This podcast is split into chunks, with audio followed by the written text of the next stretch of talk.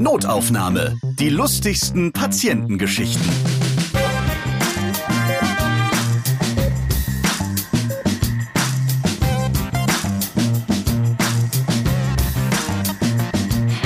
Hallo, ich freue mich, dass ihr wieder dabei seid. Ich bin Ralf Potzus und in diesem Podcast erzählen Ärzte und Mitarbeiter im Gesundheitswesen von ihren lustigen Begegnungen mit ihren Patienten. In dieser Folge verlassen wir Deutschland. Es geht ab auf die Insel.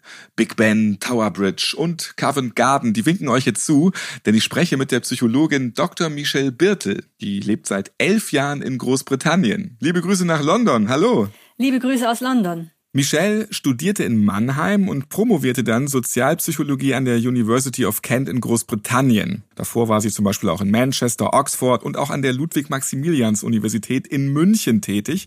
Ja, und jetzt lehrst du an der Uni in Greenwich im Süden von London. Ist es da schön? Da ist es wunderschön. Wie der Name schon sagt, es ist sehr grün. Und am Wasser auch, ne? Da ist, glaube ich, das weltgrößte Schifffahrtsmuseum auch. Genau, wir sind direkt an der Themse. Da kann man dann sich schön hinsetzen in seinen Pausen. Wenn dieser Regen nicht immer wäre. Ach, das ist ja nur ein Stereotyp. Regnen tut's eher im Norden Englands, im Süden ist es sehr sonnig. Und über Stereotype reden wir ja heute auch noch. Du bist Expertin für die soziale, kognitive und klinische Psychologie. Was heißt das genau? Das heißt genau, dass ich mir anschaue, wie sich Menschen in Gruppen verhalten und wie ihr Verhalten und die Einstellungen durch Gruppen beeinflusst werden. Und eins meiner Hauptgebiete ist eben Vorurteile und Diskriminierung und wie man diese reduzieren kann. Und warum hast du dich für die Studentenarbeit entschieden? Weil du hättest jetzt ja auch eine eigene Praxis aufmachen können. Das stimmt. Ich habe mich entschieden, dass ich gerne in die Forschung gehen möchte, weil ich bin sehr interessiert daran, zu verstehen, wie sich Menschen verhalten und wie die Menschen denken und wollte dadurch gerne meine eigenen Forschungsfragen beantworten. Und das ist am besten an der Universität. Und dazu gehört eben auch nicht nur die Forschung, sondern auch die Lehre.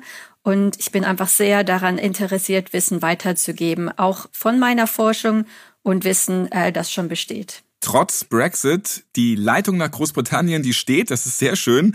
Hast du ansonsten schon irgendwelche Brexit-Probleme erlebt? Uns Wissenschaftlern wird von Studenten vorgeworfen, dass wir politisch voreingenommen wären. Also viele bei uns an der Universität sind eigentlich gegen das Brexit, weil das schlecht für die Forschung und die Hochschulen ist. Aber ich finde nicht, dass wir politisch voreingenommen sind, sondern ich sehe halt die Universität als ein Ort, an dem man konstruktiv Meinungen austauschen kann. Also wenn es Studenten gibt, die gegen Brexit sind, dann finde ich das gut, wenn man das diskutiert. Es bleibt auf jeden Fall weiter spannend. Wir reden heute deswegen auch über die Unterschiede von Deutschen und Briten und gehen das natürlich auch psychologisch an. Dabei klären wir, dass Briten nie auf den Punkt kommen, an dieser Stelle grüßen wir nochmal den Brexit. Und wir erfahren heute, dass Briten auch eigentlich gar keine Briten sind oder sein wollen. Die Insel braucht also wirklich psychologischen Beistand und den gibt es jetzt von Dr. Michel Birtel. Nun bist du seit elf Jahren in Großbritannien als Deutsche. Und Deutsche und Briten, das ist ja so eine Geschichte für sich. Jetzt mal vom Wembley-Tor und von englischen Touristen auf Ibiza abgesehen. Es hagelt ja nur Klischees. Womit wirst du da so regelmäßig auch immer noch, obwohl du ja schon eingebrietet bist, quasi konfrontiert? Genau. Ein Problem ist, wie sich Briten und Deutsche ausdrücken. Und das ist sehr unterschiedlich. Obwohl ich schon elf Jahre hier bin, habe ich immer noch meine Probleme, mich da anzupassen und einen guten Mittelweg zu finden. Also im Vergleich zu Deutschen drücken die Briten sich sehr viel indirekter aus und da gibt es dann öfter Missverständnisse, was sie sagen, was wir als Deutsche dann hören und was die Briten damit meinen. Also man kann im Internet dazu sogar Übersetzungstabellen finden. Also zum Beispiel in einer Diskussion, wenn ein Brite sagt, das ist ein sehr interessanter Punkt, dann hören wir Deutsche, oh, der ist ja beeindruckt. Was der Brite aber eigentlich damit meint, ist, das ist ja totaler Schwachsinn. ja, auf dieser Ebene kommt man nicht wirklich zusammen, ja. Das nutze ich aber manchmal auch zu meinem Vorteil. Zum Beispiel auf der Arbeit, wenn ich schon sehr viel zu tun habe und man mich anschreibt, ob ich nicht noch eine zusätzliche Vorlesung halten würde, es aber gar nicht in den Terminkalender passt, versuche ich mich ein bisschen dumm zu stellen. Also da hatte mich damals eine Kollegin angeschrieben, ob es mir was ausmachen würde. Es wäre total super, wenn ich diese Vorlesung machen würde und so weiter. Und dann habe ich mich für die Gelegenheit bedankt und gemeint, wenn es ihr nichts ausmachen würde, würde ich darauf verzichten, weil ich schon so viel anderes zu tun habe, aber ein andermal sehr gerne. und habe dann halt ein bisschen britisch drauf geantwortet. Mein Chef war leider in der E-Mail CC'd und meinte dann, Michelle, du machst die Vorlesung konnte ich mich leider nicht drum drücken. Also das heißt, du spielst auch öfter mal damit, dass es eben diese Missverständnisse gibt. Hast du noch weitere Beispiele, indirekte Sprache, was der Brite eigentlich ganz anders meint, aber der Deutsche dann denkt? Ein anderes Beispiel wäre, dass der Brite zur Begrüßung gerne sagt, wie geht's, anstatt Hallo. Und wir Deutschen hören dann, wie geht's dir? Und ich will, wollte dann halt darauf antworten, als mich die Briten das am Anfang gefragt haben. Aber wenn man dann Luft holt, um ehrlich zu antworten, ist er schon um die nächste Ecke gebogen. Und da habe ich am Anfang erstmal sehr komisch geschaut. Ein anderes Beispiel wäre, dass ich am Anfang eben sehr deutsche, sehr kurze, knappe E-Mails geschrieben habe, so nach dem Motto Hallo, hier ist die Information, tschüss. Und dann haben mich meine englischen Freunde darauf hingewiesen, dass ich das so auf keinen Fall machen kann. Und seitdem brauche ich eben ewig, bis ich eine E-Mail schreibe. Also man muss dann halt sowas machen wie Hallo, wie geht's dir? Wie geht's deiner Familie? Wie geht's deinem Hund? Und ach übrigens, hier, es wäre super, wenn das hier noch gemacht werden könnte, wenn du irgendwann mal dazu kommst. Ich wünsche noch einen schönen Tag. Ich hoffe, das Wetter bessert sich. Tschüss. Und dabei ist es den Briten total egal, wie es dem Hund geht oder wie dein Tag war es wird nur eine riesengroße Floskel aufgebaut, da alles eingebettet und dann ist eigentlich nur der eine Satz entscheidend. Mach endlich deine Arbeit. Aber das darf man natürlich nicht sagen, mach deine Arbeit, weil das kommt dann ja unhöflich rüber. Das ist vielleicht wirklich auch der Grund, warum die mit dem Brexit einfach nicht weiterkommen, wenn man halt so viel, so zwei Drittel um den heißen Brei rumreden muss. Ja, das mit dem heißen Brei ist schwierig. Und vor allen Dingen, ich habe mir das ein bisschen angewöhnt. Und jetzt sagen meine deutschen Freunde zu mir, hör auf, so britisch zu sein dich ständig zu entschuldigen und um den heißen Brei herumzureden. Also quasi, wie man es macht, macht man es verkehrt. Für die Deutschen bin ich zu britisch und für die Briten bin ich zu deutsch. Dann bist du bald ein Fall für die Psychologen-Couch. So ist das. Ich habe ja genug Kollegen, die mir helfen können. Wir bleiben mal bei der Psychologie der Briten. Die direkte Art von dir, die so deutsch ist und die du halt auch nicht ablegen kannst, auch nach elf Jahren Großbritannien, die erzeugt bei Studenten mitunter auch Angst das stimmt. Das ist mir und meinen deutschen Kollegen aufgefallen. Also uns betrifft das alle, dass wir manchmal zu hören bekommen von Kollegen oder Studenten, dass man Angst vor uns hat mit dieser direkten Art. Meine deutschen Kollegen und ich wirken dann streng und die Studenten trauen sich dann manchmal nicht, uns Dinge zu fragen. Nun bist du ja schon elf Jahre in Großbritannien. Das heißt, du sprichst ja fließend Englisch und man merkt wahrscheinlich gar nicht mehr, dass du aus Deutschland kommst. Oder gibt es da doch noch Studenten, die dich ganz klar als Deutsch erkennen? Also man hat mir gesagt, dass mein Akzent jetzt nicht mehr so stark ist. Manche halten mich sogar für schottisch oder irisch. Wir bekommen ja Studentenevaluationen am Ende des Jahres. Und da hatte ich mal einen Kommentar von einem Studenten, ich verstehe Michels deutschen Akzent in der letzten Reihe nicht. Und dann habe ich mir gedacht, ja, okay, dann liegt das aber vielleicht nicht an meinem Akzenten, sondern dass er in der letzten Reihe saß. Und dann dachte ich mir, dann setz dich doch in die erste Reihe. Verstehst du den deutschen Akzent bestimmt besser. Ansonsten noch irgendwelche Probleme mit dem Deutschsein in Großbritannien bei der Vorlesung im Fach Psychologie? Also mein Forschungsgebiet ist ja, wie man Vorurteile und Diskriminierung reduzieren kann. Und dazu gebe ich in meiner Vorlesung oft Beispiele, die Deutsche betreffen. Zum Beispiel, welche Stereotypen man gegenüber Deutschen hat. Und dann gebe ich halt Beispiele, dass ich es zum Beispiel als, als Deutscher mit der Pünktlichkeit nicht so habe. Oder wenn man Lederhosen in Bayern trägt, ist das total in Ordnung. Aber wenn man Lederhosen in Hamburg trägt, dann würden einen die Menschen fragen, ob man ein Problem hat. Und weil ich so viele Beispiele gebe, hat mal ein Student einen anderen Studenten gefragt, hat die einen Fetisch für Deutsche? Und da hat ihn eben der andere Student aufgeklärt, nein, sie ist deutsch. Haben die Briten nicht sowieso so einen Fetisch für Deutsche? Also zumindest die britische Boulevardpresse. Ich lese die britische Boulevardpresse eher selten. ist auch schön formuliert. Das ist eigentlich schon britisch formuliert. Für die britische Boulevardpresse geht mir am Arsch vorbei, oder? Genau. Die britische Boulevardpresse ist auch immer sehr gut darin, unsere Forschung zu verdrehen. Also wenn wir Forschungsergebnisse haben zum Thema Vorurteile, dann verdrehen die die oft sehr gerne und sagen, wir wollen herausfinden, wer jetzt hier rassistisch ist und die Welt geht da jetzt komplett unter. Ja, die treiben das ja auch immer an, diese, diese Missverständnisse zwischen Deutschen und Briten. Das ist ja mitunter ganz krass auch vor dann Deutschland gegen Großbritannien Fußballspiel. Deutschland, England so, das, das ist ja schon dann krass, was da in den Boulevardmedien so geschrieben wird. Verstehen sich die Deutschen und die Briten denn eigentlich richtig gut? Was sind da so eure Forschungserkenntnisse? Also, solange es nicht um Fußball geht, verstehen sich Briten und Deutsche sehr gut. Ich werde auch immer gefragt, weil ich ja jetzt den deutschen und den britischen Pass habe, welchen Fußballverein ich jetzt unterstütze. Und wenn ich dann sage, immer noch Deutschland, dann gucken sie immer ganz traurig. Damit kann man keinen Blumentopf gewinnen. Aber ansonsten verstehen sich Briten und Deutsche gut. Also in Wahrheit mögen wir uns, wenn es nicht immer nur um Fußball geht. Die Briten haben ja eigentlich auch mehr ein Problem mit sich selbst das hast du auch schon öfter mal psychologisch analysiert und herausgestellt. Wir fragen Versuchspersonen immer nach ihrer Nationalität. Und wenn die Briten dann die Option britisch sehen, dann habe ich schon ganz oft empörte Antworten bekommen. Sie schreiben zum Beispiel, ich bin Engländer oder ich bin Schotte, ich bin kein Brite. Also das ist immer sehr heikel, welche Option man ihnen dann angibt. Hast du das in Deutschland auch schon mal so kennengelernt? Ich glaube, es sagt kaum einer, ich bin Rheinland-Pfälzer oder Saarländer oder ich bin aber Sachsen-Anhalter.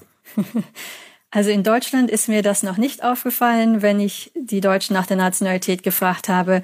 Da habe ich noch keine empörten Kommentare bekommen. Bei Notaufnahme frage ich die Ärzte ja auch immer sehr gerne, ob sie schon mal im Privatleben konfrontiert wurden mit ihrem Beruf, also ist hier ein Arzt anwesend, oder dass irgendwelche Freunde in Anführungsstrichen nerven und sagen, kannst du dir mal hier mein Wehwehchen angucken, ist dir auch schon mal sowas widerfahren, also dass jemand spontan psychologische Hilfe brauchte? Also mir ist das mal passiert auf einem ersten Date, da war der Herr sehr erfreut, dass ich Psychologin bin und hat mich quasi ausgequetscht, was ich zu dem Thema Persönlichkeitsstörungen wüsste. Ich war dann sehr überrascht, wieso ihn das so sehr interessiert, habe mir aber erstmal nichts dabei gedacht. Und er meinte, er hätte da rein theoretisch eine Geschichte von einem Bekannten, zu dem er gern eine Meinung von mir hätte. Was sich dann später herausgestellt hat, ist, dass der Bekannte seine Ex-Freundin ist und er wissen wollte, was für eine psychische Störung sie hat und was in der Beziehung schiefgelaufen ist. Und er hat mir dann auch die letzte E-Mail von ihr gezeigt und mich gefragt, ob ich sie für ihn analysieren kann. Da ging es dann nur noch um die Ex-Freundin und dann habe ich mir am Ende vom Date gedacht, eigentlich müsste ich jetzt Stundenlohn verlangen, weil ich habe von dem Date nichts gehabt. Ja, ist das öfter schon passiert, dass sich dann Freunde einfach gerade in Beziehungsfragen einfach mal kurz anrufen oder an WhatsAppen? Normalerweise ist mir das nicht passiert, dass mich Dates oder Freunde fragen, was mit ihren Ex-Freunden oder so nicht stimmt. Aber was mir öfter passiert, ist, dass mein Gegenüber, wenn die mich neu kennenlernen, erstmal Angst haben und mich fragen, ob ich denn als Psychologin wüsste, was sie denken. Da hat mir mal ein Freund den Tipp gegeben zu antworten, ja, ich weiß, was du denkst und ich bin nicht beeindruckt. Dann denken die auch wirklich, du kannst Gedanken lesen. Soweit ist es dann schon. Genau. Und manche glauben das wirklich. Aber nein, Gedanken lesen können wir nicht. Leider. Aber ist es nicht so, du hast gerade jetzt hier Dates und so angesprochen, wenn du dich jetzt mit jemandem datest das erste Mal, dann fragst du doch bestimmt schon so ein paar psychologische Standardfragen, um einfach ganz schnell herausfinden zu können, ob du dich jetzt mit einem Axtmörder triffst oder so. Also ich würde sagen, ich stelle normale Fragen, keine psychologisch ausgewählten Fragen, aber vielleicht sollte ich das mal tun, um schneller auszusieben, mit wem ich so auf ein Date gehe. Ich wurde neulich auch von einem Studenten auf der Dating-App angeschrieben und natürlich treffe ich mich mit keinen Studenten. Das wäre nicht professionell. Ach, der hat dich da erkannt und hat sich gedacht, geile Nummer, die ist frei, warum nicht mal mit der Professorin in die Kiste oder wie? Genau. Oder vielleicht wollte er eine bessere Note haben. Ich habe es nie herausgefunden, weil ich nicht geantwortet habe. Ich wurde auch mal in einem Meeting gefragt, ob ich verheiratet bin. Und ich glaube, der Student war nicht älter als 19. Ja, ist jetzt mal wirklich aber auch psychologisch eigentlich interessant. Das könntest du vielleicht sogar als Arbeitserlebnis geltend machen, oder? Eher schwer. Ich weiß, dass es öfter vorkommt, dass sich Professoren und Studenten treffen, aber ich halte es für unprofessionell, sich da auf etwas einzulassen. Eine Studentin von dir, die hat eine Forschungsarbeit zum Thema Beziehungen präsentiert und da ist auch was Interessantes passiert. Genau, unsere Studenten, die müssen jedes Jahr ihre Forschungsarbeit vorstellen vor zwei Kollegen und meine Studentin hat eine Studie zum Thema Beziehungen gemacht. Und mein Kollege, der war begeistert, wie viele Probanden sie gesammelt hat. und hat sie gefragt, wie haben Sie das denn geschafft, so viele Probanden zu bekommen? Und da meinte meine Studentin, auf Social Media, jeder ist doch in einer Beziehung. Und ich, ich bin Single, da musste ich erst mal husten und habe erst mal komisch geguckt. Und das finde ich noch ganz interessant. Ihr habt eine Studie gemacht zum Thema Vorurteile gegenüber Asiaten. Warum das? Das ist ein Beispiel, was in der Forschung schiefgehen kann. Also wir haben eine Studie zum Thema Vorurteilen gegenüber Asiaten gemacht und damit habe ich nicht in Betracht gezogen, dass meine Studentin ja Asiatin ist und wenn sie dann halt Briten fragt, ob sie Asiaten mögen, dass dann genau das Gegenteil rauskommt. Und da kam dann halt raus, dass Briten weniger Vorurteile gegenüber Asiaten haben und größere gegenüber Briten. Und dann reden wir jetzt auch nochmal über die Studenten. Du hast eben mit wahnsinnig vielen Studenten zu tun. Ja, Studentengeschichten, die sind doch immer interessant. Was machen die so alle im britischen Hörsaal? Sind die vielleicht ganz anders drauf als die deutschen Studenten? Ich habe schon ein paar kuriose Studentengeschichten erlebt. Ich könnte mir aber vorstellen, dass die überall gleich sind.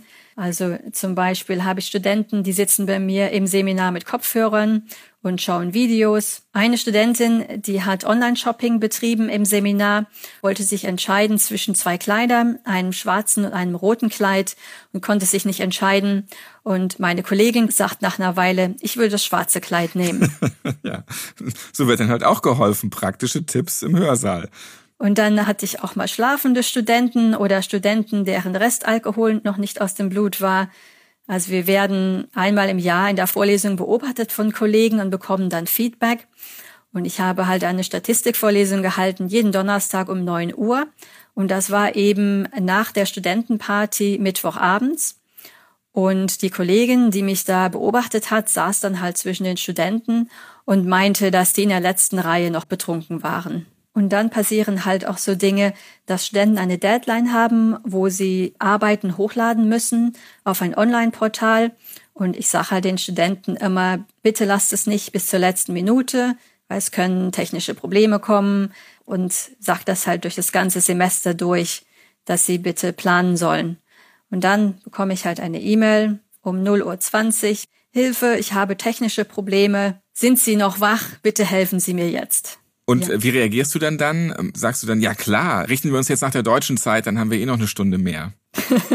ich habe die E-Mail natürlich erst am nächsten Morgen gelesen, weil da hatte ich schon geschlafen und erkläre ihnen dann, dass es schon Hand und Fuß hatte, wieso ich darauf hinweise, das frühzeitig einzureichen. Und dann geht bei dir in der Forschung ja auch mal was schief. Ich habe eine Studie zum Thema Terror Management Theory gemacht, quasi eine Theorie, die erklärt, wie Menschen mit dem Angst vor dem Tod umgehen. Da musste ich dann Versuchspersonen sammeln, aber es war zu dem Zeitpunkt schwierig, weil es war Sommer und es waren keine Studenten da.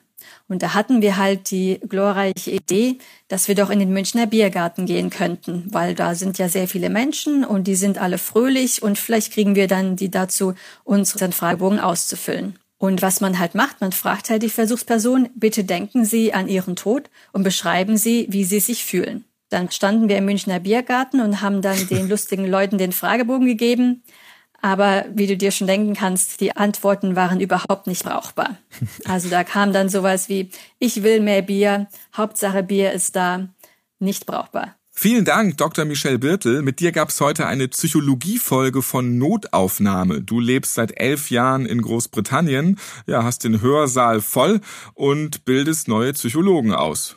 Vielen Dank auch von meiner Seite. Notaufnahme könnt ihr auf allen Podcast-Plattformen hören, zum Beispiel auch bei Apple Podcasts, Deezer oder Podbean. Wie hörst du eigentlich Notaufnahme auf welcher Plattform? Ich höre auf Spotify. Ich bin Ralf Potzus und ich freue mich, wenn ihr diesen Podcast abonniert und weiterempfehlt, liked und natürlich wieder hört.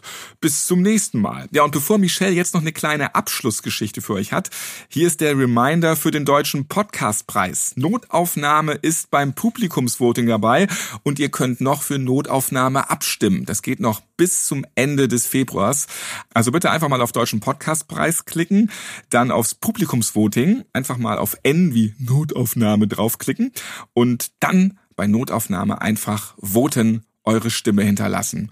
Das wäre sehr prima, das Pod Ever Team und ich, wir freuen uns darüber. So, und jetzt habe ich noch eine Abschlussgeschichte versprochen. Michelle, dann leg mal los. Wir machen auch Studien zur mentalen Vorstellung. Das heißt, Studenten sollen sich bestimmte Dinge vorstellen. Zum Beispiel eine Interaktion zwischen zwei Menschen, Und manche Studenten haben eben darauf keine Lust und machen lieber was anderes. Und da habe ich dann schon Studenten ertappt, denen das zu langweilig wurde und die stattdessen lieber auf dem Handy getippt haben und auf äh, Facebook waren. Gerade bei dieser Studie, da wird man disqualifiziert auch dann, oder? Kann ja nicht mehr gewertet werden. Genau, die habe ich dann rausgeworfen. Ich bin Ralf Potzus und Notaufnahme könnt ihr auf allen Podcast-Plattformen hören, zum Beispiel auch bei Acast, bei Castbox oder bei Apple Podcast. Ich würde mich freuen, wenn ihr das nächste Mal wieder einschaltet, diesen Podcast abonniert, weiterempfehlt, liked und auch natürlich wieder hört. Alles klar. Notaufnahme. Die lustigsten Patientengeschichten. Ihr seid Ärztin, Arzt oder Arzthelfer, ihr arbeitet im Gesundheitswesen, ihr habt auch unterhaltsame Geschichten mit Patienten erlebt? Dann schreibt uns gerne an notaufnahme.podever.de. Und nächstes Mal hört ihr. Als wir die Patientin dann, die Wanderin, zum Hubschrauber bringen wollten, hatten wir festgestellt, dass in der Zwischenzeit aus dem Wäldchen unterhalb der Koppel ein Pony und in der Gefolgschaft eine Ziege den Weg zum Hubschrauber gefunden hatten und uns da wirklich interessiert zuschauten. Wir haben es erstmal nicht weiter beachtet, die zwei Tiere, und haben uns um die Frau gekümmert, eingeladen. Der Arzt hat sie versorgt. Ich saß dann auch schon auf meinem Sitz wir waren dann schon fertig zum Start. Ich habe da auch das Zeichen bekommen von meinem Rettungsassistenten, der draußen stand. Und dann hat er was gemacht, was er nicht hätte tun sollen. Er ist wirklich zu dem Pony hin und wollte das kurz streicheln. Aber das hat dem Pony nicht gefallen. Das hat nämlich sofort angefangen auszuschlagen und hat versucht, meinem Rettungsassistenten in die Hand zu beißen. Der hat natürlich gleich die Beine in die Hand genommen und ist weggerannt hinter ihm das Pony her, hinter dem Pony die Ziege und so ging das an meinem Hubschrauber vorbei, an der offenen Tür. Erst er, das Pony, dann die Ziege. Auf der anderen Seite kam er wieder hoch und das ging so zwei, drei Mal und jedes Mal, wenn er bei mir vorbei gerannt kam, hat er geschrien, erschießt das Viech, erschießt das Viech. Notaufnahme. Die lustigsten Patientengeschichten. Eine Produktion von Pot Ever.